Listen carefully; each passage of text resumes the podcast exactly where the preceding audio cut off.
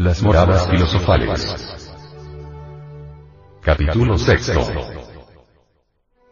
La cábala hermética. La alquimia tan solo es oscura porque está oculta. Los filósofos que quisieron transmitir a la posteridad la exposición de su doctrina y el fruto de sus labores se guardaron de divulgar el arte presentándolo bajo una forma común, a fin de que el profano no pudiera hacer mal uso de él.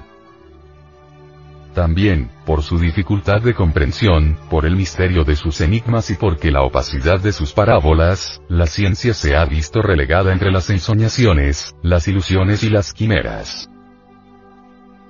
Es cierto que esos viejos mamotretos de tonos parduzcos no se dejan penetrar con facilidad.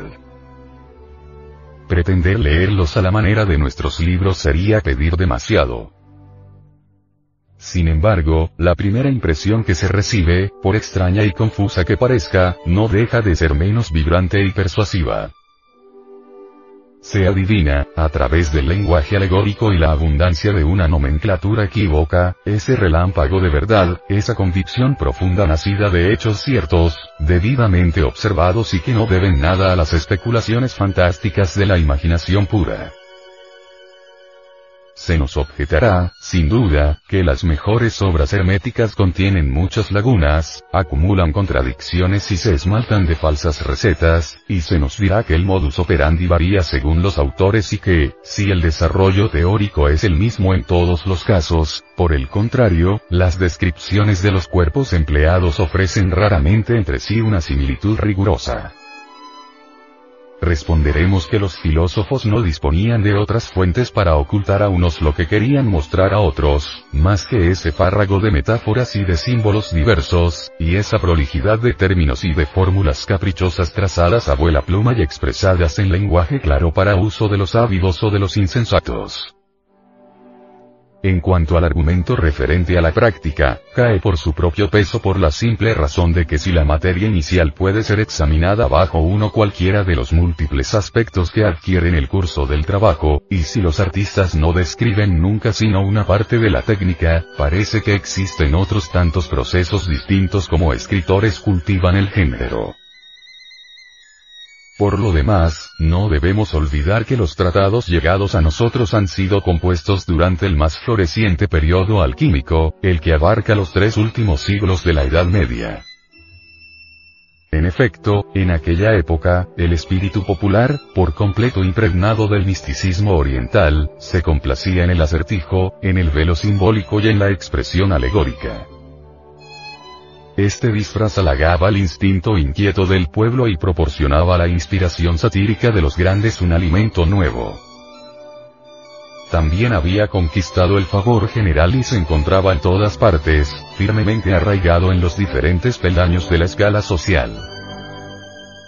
Brillaba en palabras ingeniosas en la conversación de las gentes cultivadas, nobles o burgueses, y se vulgarizaba en ingenuos retruécanos en el truán adornaba la muestra de los tenderos con jeroglíficos pintorescos y se apoderaban del blasón, cuyas reglas esotéricas y cuyo protocolo establecía.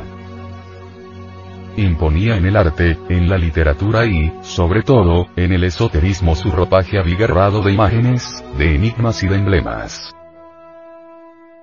A él le debemos esa variedad de enseñas curiosas cuyo número y singularidad se añaden aún al carácter tan netamente original de las producciones francesas medievales. Nada sorprende tanto a nuestro modernismo como esas fancartas de taberneros que oscilan sobre un eje de hierro, en las que tan solo reconocemos la letra o seguida de una K cortada de un trazo, pero el borracho del siglo XIV no se equivocaba y entraba, sin dudar, o Grand Cabaret.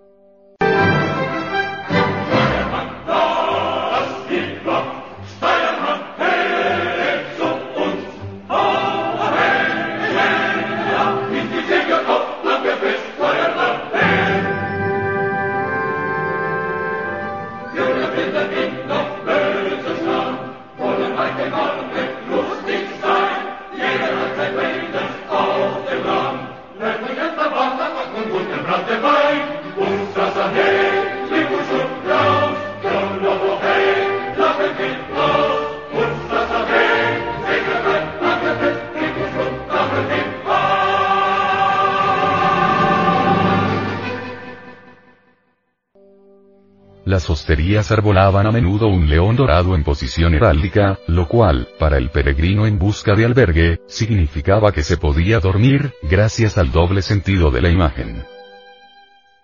Oliton Dort, en el lecho se duerme, Olion Dor, el león de oro. Edward Fournier nos cuenta que, en París, la Rue du Monde aún existía en el siglo XVII. Este nombre añade el autor, que le venía del hecho de haber estado mucho tiempo muy cerca de la muralla de la ciudad, había sido figurado en jeroglíficos en la encena de una taberna. Se había representado un hueso, os, un buco, bouk, un buro, duc, y un mundo, monde junto al blasón formado por las armas de la nobleza hereditaria, se descubre otro cuyas armas son solo parlantes y tributarios del jeroglífico. Este último señala a los plebeyos llegados por la fortuna al rango de personajes de condición. Frangois Mirón, edil parisiense de 1604, llevaba, así, gules en el espejo redondo de Gules o Miró y Ron un advenedizo de la misma clase, superior del monasterio de San Bartolomé, en Londres, el prior Bolton que ocupó el cargo de 1532 a 1539 había hecho esculpir sus armas sobre el mirador del Triforio, desde donde vigilaba los piadosos ejercicios de sus monjes. Se ve en él una flecha, Bolt, atravesando un pequeño barril, Tun, de donde resulta Bolton VI. En sus Enigmes des Rues de París, Edouard Fourier, al que acabamos de citar, tras habernos iniciado en las disputas de Luis XIV y de Louvois a raíz de la construcción de los inválidos, promovidas porque éste deseaba colocar sus armas al lado de las del rey, y tropezaba así con las órdenes contrarias del monarca, nos dice que Louvois tomó sus medidas de otra manera para fijar, en los inválidos, su recuerdo de una manera inmutable y parlante. Entrad en el patio de honor del recinto y contemplad los sotabancos que coronan las fachadas del monumental cuadrilátero. Cuando lleguéis al quinto de los que se alinean en lo alto de la bovedilla oriental, junto a la iglesia, examinadlo bien. La ornamentación es muy particular. Está esculpido un lobo de medio cuerpo, con las patas que se abaten sobre la abertura del ojo de buey, al que rodean. La cabeza está medio oculta bajo una espesura de palmas, y los ojos se fijan ardientemente en el suelo del patio. No dudéis de que ahí hay un monumental juego de palabras, como tan a menudo se hacía para las armas parlantes, y en este jeroglífico de piedra se encuentra el esquite y la satisfacción del vanidoso ministro. Ese lobo mira. Ese lobo va, se lo. Y ese es su emblema. Para que no haya lugar a dudas, ha hecho esculpir en la buhardilla contigua, a la derecha, un barril de pólvora haciendo explosión, símbolo de la guerra, departamento del que fue impetuoso ministro. En el sotabanco de la izquierda se representa un penacho de plumas de avestruz, atributo de un alto y poderoso señor, como pretendía ser él. Y todavía en otras dos buhardillas de la misma bovedilla aparecen un búho y un murciélago, pájaros de la vigilancia, su gran virtud. Colbert, cuya fortuna tenía el mismo origen que la de Louvois, y que no tenía menos vanidosas pretensiones de nobleza, había tomado por emblema la culebra, Colbert, como Louvois había escogido el lobo, Loeb. La afición por el jeroglífico, último eco de la lengua sagrada, se ha debilitado considerablemente en nuestros días. Ya no se cultiva, y apenas interesa a los escolares de la generación actual. Al César de proporcionar a la ciencia del blasón el medio de descifrar sus enigmas, el jeroglífico ha perdido el valor esotérico que poseyera antaño. Lo hallamos hoy refugiado en las últimas páginas de las revistas, donde como pasatiempo recreativo su papel se limita a la expresión de imágenes de algunos proverbios. Apenas se señala de vez en cuando una aplicación regular, pero con frecuencia orientada a una finalidad de reclamo, de este arte en decadencia. Así, una gran firma moderna, especializada en la construcción de máquinas de coser, adoptó para su publicidad un cartel muy conocido que representa a una mujer sentada, cosiendo a máquina, en el centro de una S majestuosa. Se ve, sobre todo, en ella la inicial del fabricante, aunque el jeroglífico esté claro y su sentido sea transparente. Esta mujer cose en su embarazo, lo que es una alusión a la suavidad del mecanismo. El tiempo, que arruina y devora las obras humanas, no ha respetado el viejo lenguaje hermético. La indiferencia, la ignorancia y el olvido han rematado la acción disgregadora de los siglos pero no nos atreveríamos tampoco a sostener que se haya perdido del todo, pues algunos iniciados conservan sus reglas, saben sacar partido de los recursos que ofrece en la transmisión de verdades secretas o lo emplean como clave mnemotécnica de enseñanza. En el año de 1843, los reclutas destinados al Regimiento de Infantería número 46, con guarnición en París, podían encontrar cada semana, al atravesar el patio del cuartel de Luis Felipe, a un profesor poco corriente. Según un testigo ocular uno de nuestros parientes, suboficial por entonces y que seguía asiduamente sus lecciones, era un hombre todavía joven, pero de aspecto descuidado, con largos cabellos que caían en rizos por sus hombros, y cuya fisonomía, muy expresiva, llevaba la impronta de una notable inteligencia. Por la noche, enseñaba a los militares que lo deseaban historia de Francia, mediante una pequeña retribución, y empleaba un método que afirmaba era conocido desde la más remota antigüedad. En realidad, ese curso, tan seductor para quienes asistían a él, estaba basado en la cábala fonética tradicional. Algunos ejemplos escogidos entre aquellos cuyo recuerdo hemos conservado, darán una idea del procedimiento. Tras un corto preámbulo sobre una decena de signos convencionales destinados, por su forma y unión, a encontrar todas las fechas históricas, el profesor trazaba en el encerado un gráfico muy simplificado. Esta imagen, que se grababa fácilmente en la memoria, era, en cierto modo, el símbolo completo del reinado que se estudiaba. El primero de aquellos dibujos mostraba un personaje en pie en lo alto de una torre y sosteniendo una antorcha con la mano. Sobre una línea horizontal, figurativa del suelo, se alineaban tres accesorios. Una silla, un callado y un escabel. La explicación del esquema era simple. Lo que el hombre leva en su mano sirve de faro. Faro de mano, Framundo 2. La torre que lo sostiene indica la cifra L. Framundo fue, se dice, el primer rey de Francia. Finalmente, la silla es el jeroglífico de la cifra 4, el callado lo es del 2 y el escabel es el signo del 0, lo cual da el número 420, presunta fecha del advenimiento del soberano legendario. Como no ignoramos, Clodoveo era uno de esos bribones con los que no hay nada que hacer si no se emplea la fuerza turbulento, agresivo, batallador y dispuesto a romperlo todo, solo soñaba en calamidades y juergas. Sus buenos padres, tanto para domarlo como por prudencia, lo habían atado a la silla.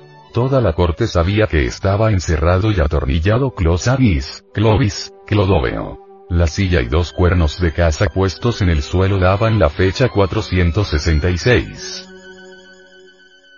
Clotario, de naturaleza indolente, paseaba su melancolía por un campo rodeado de murallas. El infortunado se encontraba así encerrado, Clos, en su tierra, Terre.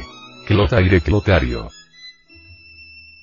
Chilperico no sabemos por qué causa se agitaba en una sartén de freír, como un simple espárrago, gritando hasta perder el aliento. Peresco. Hiperis. Chilperic.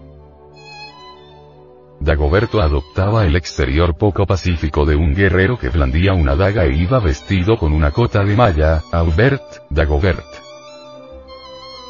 San Luis quien lo hubiera dicho, apreciaba mucho el pulido y el brillo de las piezas de oro recién acuñadas, y también dedicaba sus ocios a fundir viejos luises para obtener otros nuevos. Luis IX. En cuanto al pequeño cabo grandeza y decadencia, su blasón no precisaba el empleo de ningún personaje. Una mesa cubierta con su mantel, nape, y sobre la que aparecía un vulgar caso, poelon, bastaban para identificarlo. Nape poelon, Napoleón. Estos juegos de palabras, asociados o no a los jeroglíficos, servían a los iniciados como clave para sus conversaciones verbales. En las obras acromáticas, se reservaban los anagramas unas veces para enmascarar la personalidad del autor, y otras para disfrazar el título y sustraer al profano el pensamiento clave. Este es el caso, en particular, de un librito muy curioso y tan hábilmente cerrado que resulta imposible saber cuál es su tema. Se atribuye a Tipaigne de la Roche, y lleva este título singular. Amile Graine de Homes. Se trata de la reunión del anagrama y el jeroglífico. Se debe leer al la Creme Down. Los neófitos aprenderán que se trata de un verdadero tratado de alquimia, porque en el siglo XIII se escribía en francés alquimie, alquimie, alquimie. Que el tema científico revelado por el autor se relaciona con la extracción del espíritu incluido en la materia prima o virgen filosófica, que tiene el mismo signo que la virgen celeste, el monograma aún.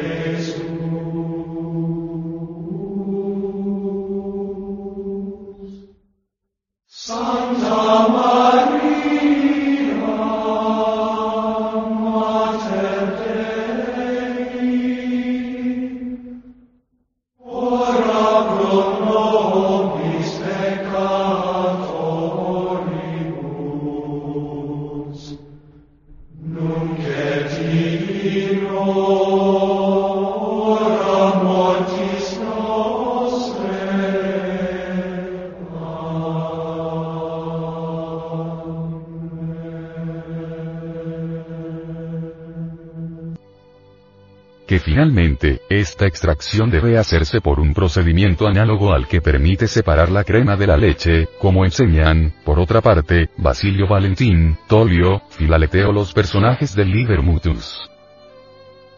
Apartando el velo del título al que recubre, se ve hasta qué punto este es sugestivo, pues anuncia la divulgación del medio secreto apropiado para la obtención de aquella crema de leche de virgen que pocos investigadores han tenido la dicha de poseer. Tipaigne de la Roche, poco menos que desconocido, fue, sin embargo, uno de los más sabios adeptos del siglo XVIII. En otro tratado titulado Hipantie, anagrama de Tipaigne, describe perfectamente el procedimiento fotográfico, y demuestra que estaba al corriente de las manipulaciones químicas referentes al desarrollo y fijación de la imagen, un siglo antes del descubrimiento de la guerra y de Saint Victor. Entre los anagramas destinados a encubrir el nombre de sus autores, señalaremos el del de Saint-Didier. Dives Sicutardens, es decir, Santus Didiereus, y la divisa del presidente de Spagnet. Spes mea est Otros filósofos han preferido revestirse de seudónimos cabalísticos relacionados más directamente con la ciencia que profesaban. Basilio Valentín reúne el griego Vagertaex, rey y el latín valens, poderoso, a fin de indicar el sorprendente poder de la piedra filosofal. Ireneo Filaleteo aparece compuesto de tres palabras griegas. Erpumbatos, pacífico, oieñe, os, amigo, y veta, verdad. Filaleteo se presenta así como el pacífico amigo de la verdad. Graceo firma sus obras con el nombre de Hortulano, con el significado de jardinero, Hortulanus, de los jardines marítimos, se toma el trabajo de subrayar. Ferrari es un monje forjador, Ferrarius, que trabaja los metales. Musa, discípulo de Kali, es Mubarils, el iniciado, mientras que su maestro nuestro maestro para todos es el calor desprendido por el Atanor, Lat. Calidus, ardiente, Ali indica sal, en griego año, S, y las metamorfosis de Ovidio son las del huevo de los filósofos, Ovun, Ovi. Arquelao es más bien el título de una obra que el nombre de un autor. Es el principio de la piedra, del griego apl, principio, y saos, piedra. Marcelo Palingenio combina Marte, el hierro, el Sol y palingenesia, regeneración, para designar que realizaba la regeneración del Sol, o del oro, por el hierro. Juan Austri, Graciano y Esteban se dividen los vientos, Austri, la gracia, gratía, y la corona. Reoxbos, Estepanus. Famano toma por emblema la famosa castaña, tan renombrada entre los sabios, Famanux, y Juan de Sacrobosco tiene en cuenta, sobre todo, el misterioso bosque consagrado. Siliano es el equivalente de Quillenius, de Silene, montaña de Mercurio, que dio sobrenombre a ese dios silenio. En cuanto al modesto gallinario, se contenta con el gallinero y el corral, donde el polluelo amarillo, salido de un huevo de gallina negra pronto se convertirá en nuestra mirífica gallina de los huevos de oro, sin abandonar por completo estos artificios de lingüística, los viejos maestros, en la redacción de sus tratados sobre todo la cábala utilizaron sobre todo la cábala hermética, a la que aún llamaban lenguaje de los pájaros,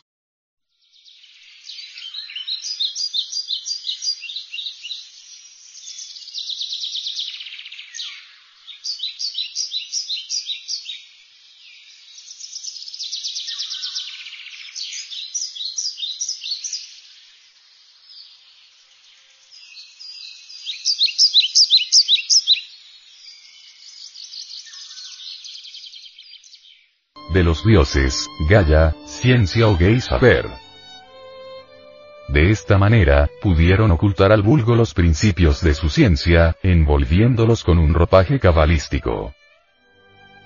Es esto algo indiscutible y muy conocido. Pero lo que generalmente se ignora es que el idioma de que los autores tomaron sus términos es el griego arcaico, lengua madre de la pluralidad de los discípulos de Hermes. La razón por la cual no se advierte la intervención cabalística se debe, precisamente, a que nuestra lengua actual proviene directamente del griego. En consecuencia, todos los vocablos escogidos en nuestro idioma para definir ciertos secretos, como tienen sus equivalentes ortográficos o fonéticos griegos, basta conocer bien estos para descubrir enseguida el sentido exacto, restablecido, de aquellos pues si nuestro idioma actual, en cuanto al fondo, es en verdad helénico, su significación se ha visto modificada en el curso de los siglos, a medida que se alejaba de su fuente. Es el caso del francés, antes de la transformación radical que le hizo sufrir el Renacimiento, decadencia escondida bajo el concepto de reforma. La imposición de palabras griegas disimuladas bajo términos actuales correspondientes, de textura semejante, pero de sentido más o menos corrompido, permite al investigador penetrar con comodidad en el pensamiento. Este es el método que nosotros hemos utilizado, a ejemplo de los antiguos, y al que hemos recurrido con frecuencia en el análisis de las obras simbólicas legadas por nuestros antepasados. Muchos filólogos, sin duda, no compartirán nuestra opinión y continuarán seguros, con la masa popular, de que nuestra lengua es de origen latino, únicamente porque recibieron la primera noción de ello en los bancos de la escuela. Nosotros mismos hemos creído y aceptado mucho tiempo como expresión de la verdad lo que enseñaban nuestros profesores. Solo más tarde, buscando la prueba de esa filiación por entero convencional, tuvimos que reconocer la vanidad de nuestros esfuerzos y rechazar el error nacido del prejuicio clásico. Hoy, nada sería capaz de hacernos rectificar nuestra convicción, tantísimas veces confirmada por el éxito obtenido en el orden de los fenómenos materiales y de los resultados científicos. Por ello afirmamos en voz alta, sin negar la introducción de elementos latinos en nuestro idioma desde la conquista romana, que nuestra lengua es griega, que somos helenos o, más exactamente, pelasgos. A los defensores del neolatinismo francés como Gastón París, Litre Menage se oponen ahora maestros más clarividentes, de espíritu amplio y libre, como Ins, J. Lefebvre, Louis de Fourcault, Granier de Casagnac, el abate Spagnolle, J. L. D'Artois, etc y con mucho gusto estamos con ellos porque, a despecho de las apariencias, sabemos que han visto claro, y que han juzgado con espíritu sano y que siguen la vía simple y recta de la verdad, la única capaz de conducir a los grandes descubrimientos. En 1872 escribe J. L. D'Artois, Granier de Casagnac, en una obra de erudición maravillosa y de un estilo agradable que lleva por título Histoire des origines de la langue se puso el dedo en la llaga de la inanidad de la tesis del neolatinismo, que pretende probar que el francés es latín evolucionado. Demostró que semejante tesis no era sostenible, pues chocaba con la historia, con la lógica, con el buen sentido y, en fin, que nuestro idioma la rechazaba dos. Algunos años más tarde, M. Inns probaba, a su vez, en un estudio muy documentado aparecido en la Revue de Linguistique, que de todos los trabajos del neolatinismo no se podía concluir más que en el parentesco y no en la filiación de las lenguas llamadas neolatinas. Finalmente, J. Lefebvre, en dos notables artículos muy leídos publicados en julio de 1892 en la Nouvelle Revue demolía desde su misma base la tesis del neolatinismo, estableciendo que el abate Spagnolle, en su obra L'origine du francais, estaba en lo cierto. Que nuestra lengua, como así lo habían entrevisto los más grandes sabios del siglo XVI, era griega que el dominio romano en la Galia no había hecho sino cubrirla de una ligera capa de latín sin alterar en absoluto su genio.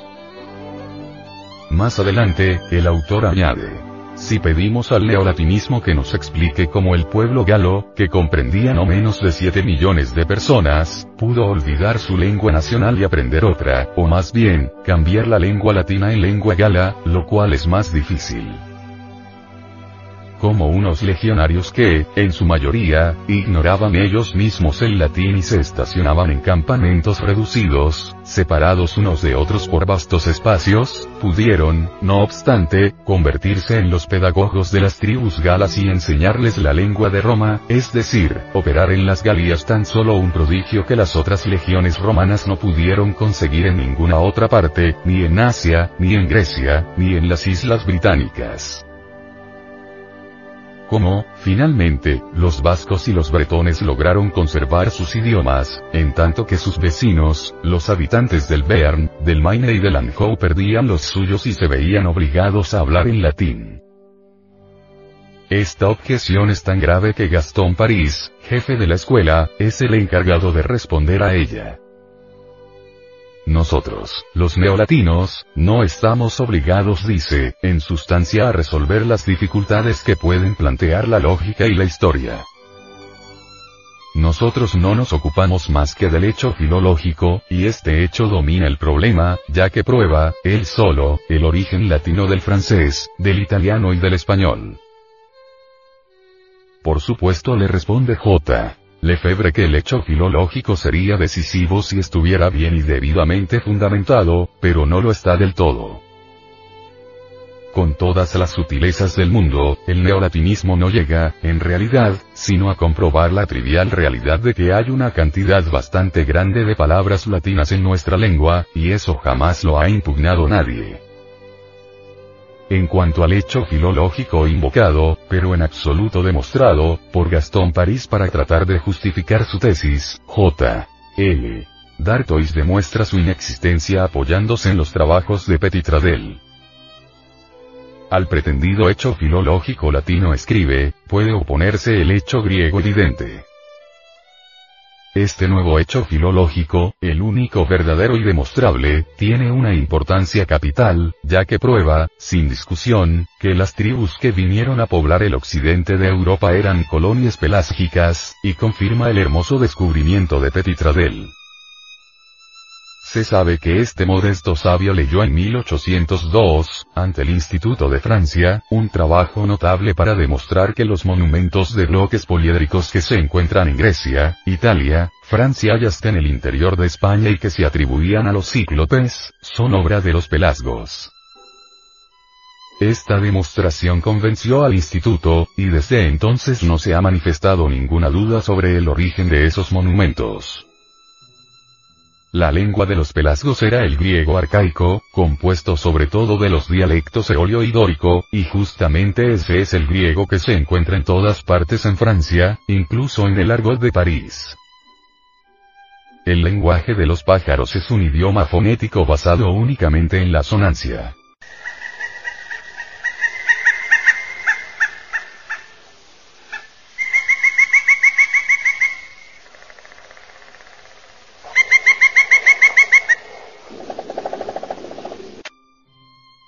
No se tiene, pues, en cuenta para nada la ortografía, cuyo rigor mismo sirve de freno a los espíritus curiosos y les hace inaceptable toda especulación realizada fuera de las reglas de la gramática. Yo no me preocupo más que las cosas útiles, dice San Gregorio en el siglo VI, en una carta que sirve de prefacio a sus morales, sin ocuparme del estilo, ni del régimen de las preposiciones, ni de las desinencias, porque no es digno de un cristiano sujetar las palabras de la escritura a las reglas de la gramática. Esto significa que el sentido de los libros sagrados no es en absoluto literal, y que resulta indispensable saber dar con su espíritu por la interpretación cabalística, como se tiene por costumbre hacer a fin de comprender las obras alquímicas. Los raros autores que han hablado de la lengua de los pájaros le atribuyen el primer lugar en el origen de las lenguas. Su antigüedad se remontaría a Adán, que la habría utilizado para imponer, bajo las órdenes de Dios, los nombres apropiados para definir las características de los seres y de las cosas creadas.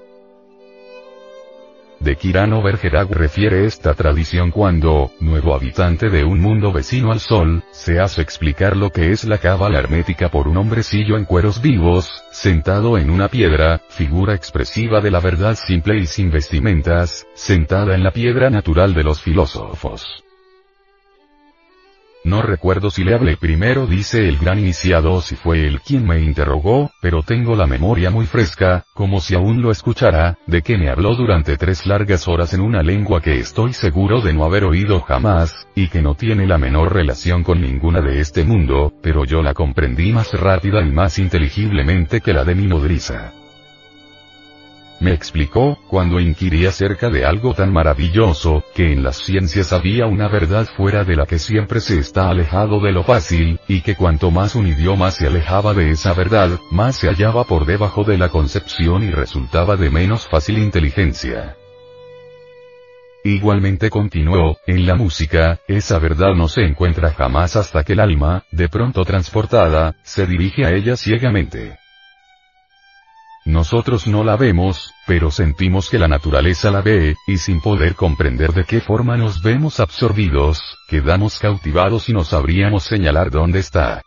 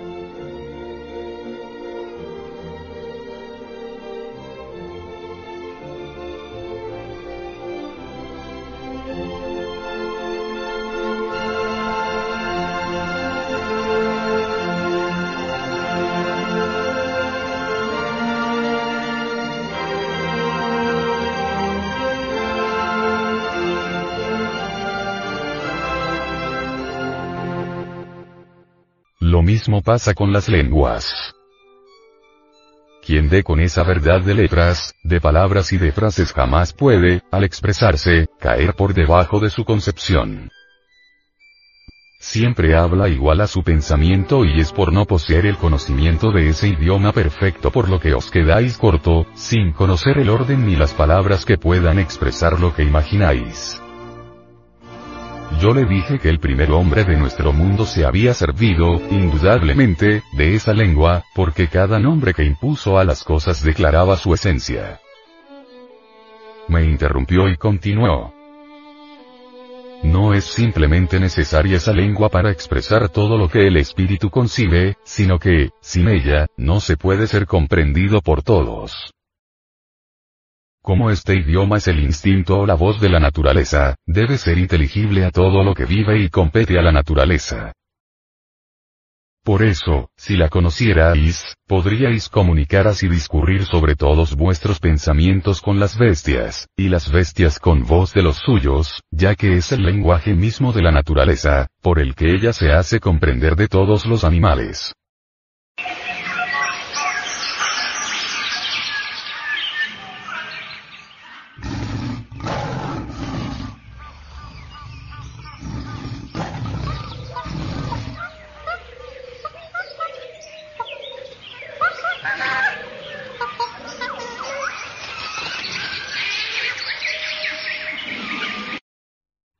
Que la facilidad, pues, con que comprendéis el sentido de una lengua que jamás sonó a nuestro oído ya no os sorprenda más.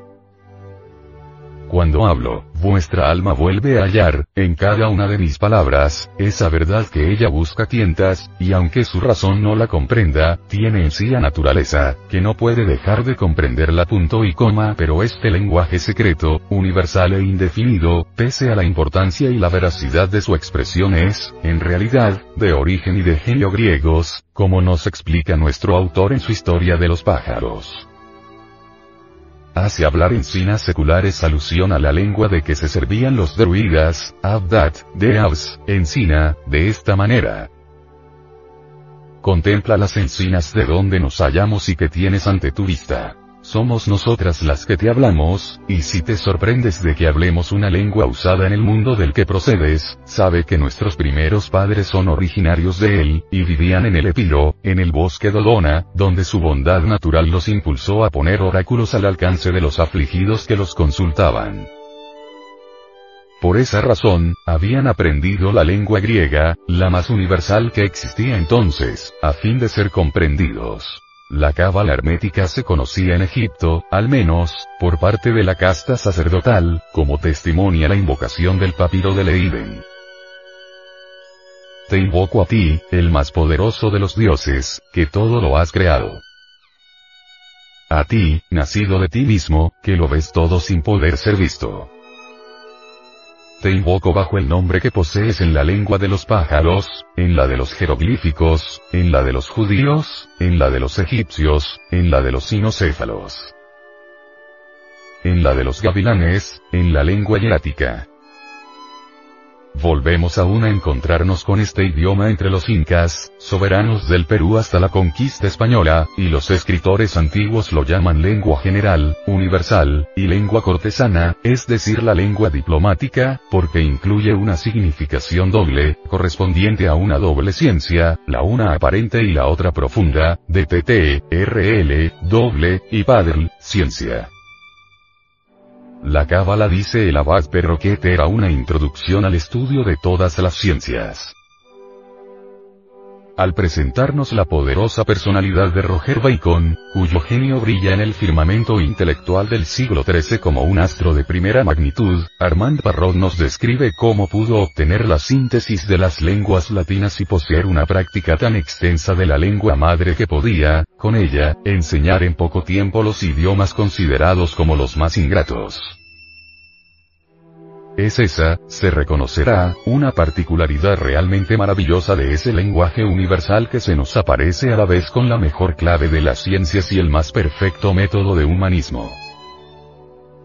Bacon escribe el autor sabía el latín, el griego, el hebreo y el árabe, y habiéndose colocado con ello en situación de obtener una rica instrucción en la literatura antigua, había adquirido un conocimiento razonado de las dos lenguas vulgares que tenía necesidad de saber, la de su país natal y la de Francia. De esas gramáticas particulares, un espíritu como el suyo no podía dejar de elevarse a la teoría general del lenguaje, y se abrió las dos fuentes de que aquellas manan y que son, por una parte, la composición positiva de muchos idiomas y por otra el análisis filosófico del entendimiento humano, la historia natural de sus facultades y de sus concepciones también lo vemos aplicado, casi solo en todo su siglo, en comparar vocabularios, en aproximar sintaxis, en buscar las relaciones del lenguaje con el pensamiento y en medir la influencia que el carácter, los movimientos y las formas tan variadas del discurso ejercen sobre las costumbres y las opiniones de los pueblos se remontaba así a los orígenes de todas las nociones simples o complejas, fijas o variables, verdaderas o erróneas que la palabra expresaba. Esta gramática universal le parecía la verdadera lógica y la mejor filosofía, y le atribuía tanto poder, que, con ayuda de tal ciencia, se creía capaz de enseñar el griego o el hebreo en tres días, así como a su joven discípulo, Juan de París, le había enseñado en un año lo que a él le había costado 40 de aprender. Fulgurante rapidez de la educación del buen sentido. Extraño poder dice Michelet de sacar a la superficie, con chispa eléctrica, la ciencia preexistente en el cerebro del hombre. La palabra cábala es una deformación del griego xapoaz, que chapurrea o habla una lengua bárbara. Dos hay aquí identidad absoluta de figuración y de sentido con la cábala expresada en los grabados de ciertas viejas obras como, en particular, el sueño de Polífilo, el rey Salomón se representa siempre por una mano que sostiene una rama de sauce, Saule. Saule Amein, Salomón. Una margarita, marguerite, significa me echa de menos, me regrete, etc. En este sentido conviene analizar los dichos y maneras de hablar de Pantagruel y de Gargantúa si quiere averiguarse todo cuanto está escondido en la obra del notable iniciado que fue Rabelais. El célebre fundador de la Orden de los Franciscanos, a la que pertenecía el ilustre adecto Francis Bacon, conocía perfectamente la cábala hermética. San Francisco sabía hablar con los pájaros.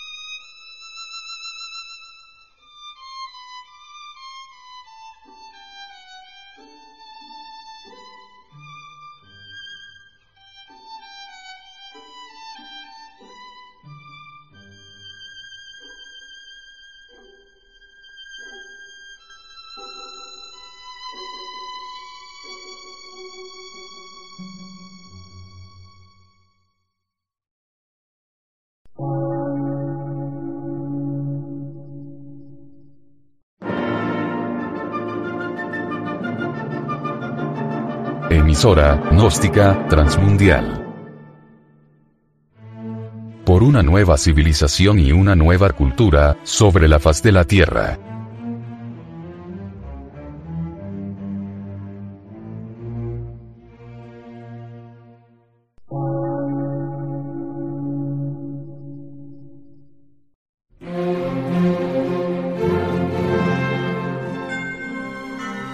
Medio de radiodifusión científico, artístico, místico y filosófico. De la Asociación Colombiana de Centros de Estudios Gnósticos, Antropológicos, Psicológicos y Culturales. A. C.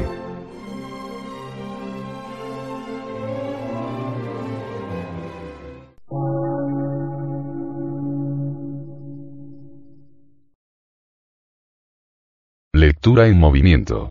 Difusión sin fronteras.